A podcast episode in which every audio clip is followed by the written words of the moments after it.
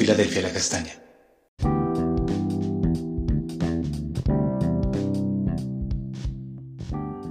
Amada Iglesia, recibe bendiciones abundantes en este día.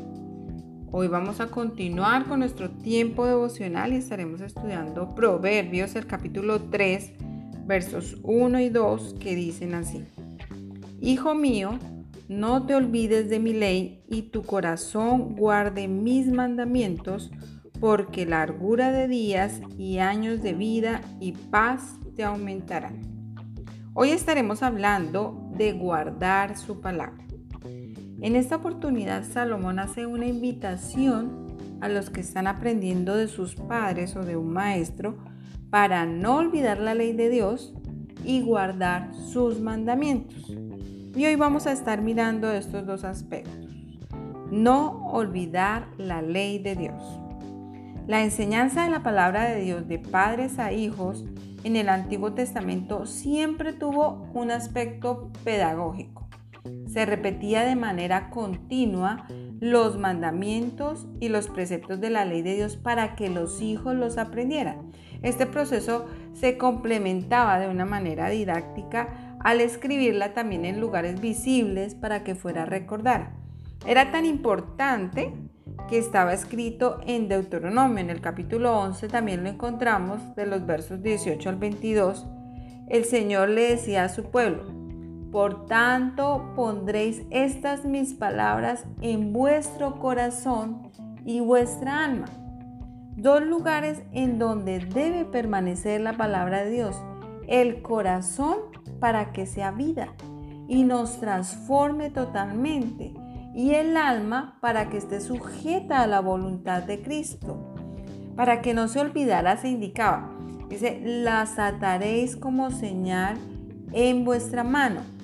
No sé si te ha pasado, pero en ocasiones nosotros deseamos recordar algo para que no se nos olvide y colocamos señales que nos ayuden a tener presente lo que es importante.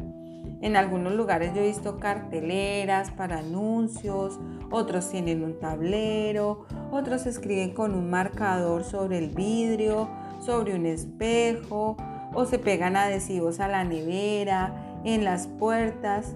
Todos tenemos una estrategia para recordar y no olvidar las cosas. Y esto es lo que está hablando el Señor en su palabra. ¿Qué necesitas hacer para recordar siempre la palabra de Dios? Porque no puedes olvidarla. Este proceso es importante. La palabra de Dios no debe quedar solo en el intelecto, en conocimiento, porque se va a convertir solo en eso en frases que aprendemos o repetimos, pero que no comprendemos y como no las comprendemos no deseamos obedecerlas y son ajenas a nuestra realidad y nuestra forma de vida. En alguna oportunidad yo conversaba con una persona y al mirar su vida y su proceder, yo creía que no conocía la palabra de Dios. Pero cuando me acerqué para compartir, descubrí que sabía muchos textos bíblicos Todas las cosas que yo le preguntaba me las contestaba y tenía claros los conceptos. Pero algo no estaba bien. La palabra de Dios en su vida era solamente eso, un conocimiento intelectual. Y era necesario que esa palabra que se había aprendido se hiciera real en su corazón. Y esto es lo que Dios le dice a su pueblo. Ellos lo hicieron durante muchos años, y aún los judíos lo siguen realizando.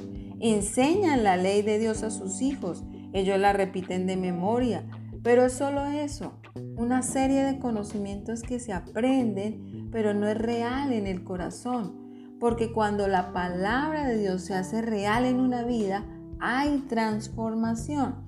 Y así lo dice su palabra y vemos que menciona los resultados, lo que se recibe de guardar su palabra. Dice, para que sean vuestros días y los días de vuestros hijos tan numerosos sobre la tierra que Jehová juró a vuestros padres que les había de dar.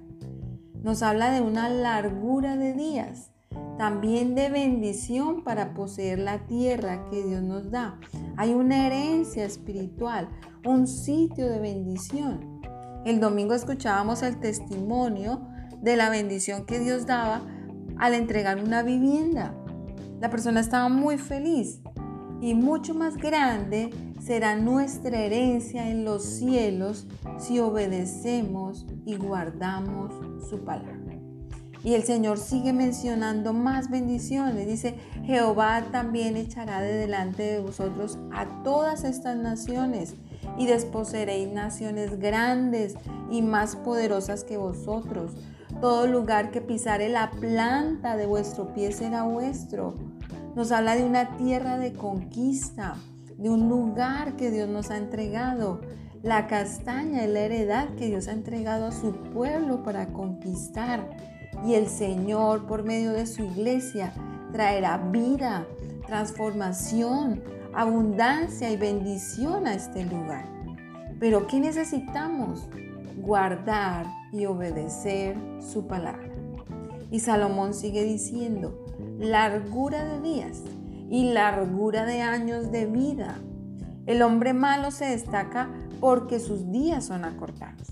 Pero a los hijos de Dios el Señor les menciona que dará bendición, largos años, pero acompañados de paz. Cuando estamos con Jesús, los días se pasarán rápidamente porque estamos tranquilos, confiados, seguros. Pero cuando nos alejamos de su presencia y no guardamos su palabra, vienen los problemas, las dificultades y los días se hacen largos en medio del sufrimiento.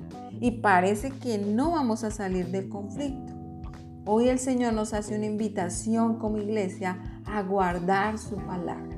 Si esto hacemos, son varias las bendiciones que recibiremos. Recuerda, nuestros días y los días de nuestros hijos serán numerosos sobre la tierra. Largura de días acompañados de bendición. El Señor quitará a los enemigos, nos hará poseer la tierra, recibiremos sus bendiciones y traerá paz. Acompáñame a orar y a dar gracias a Dios por su palabra.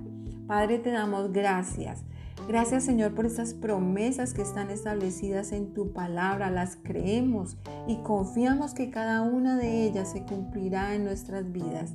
Ayúdanos Padre a guardar tu palabra, a vivir en ella, a obedecerle, a que ella sea real en nuestro corazón, en nuestra vida, a que podamos ser como tu amado Hijo Jesús.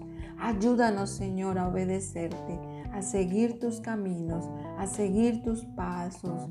Padre, te damos gracias en el nombre de tu precioso Hijo Jesús. Amén. Amada iglesia, recuerda, estás establecida como una puerta abierta en el cielo para recibir las bendiciones que provienen de Dios. No dejes de escudriñar y guardar su palabra.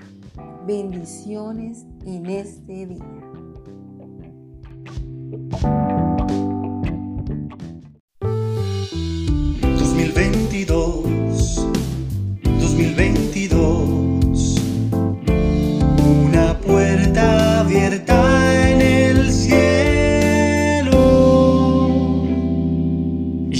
Cristiana Filadelfia La Castaña.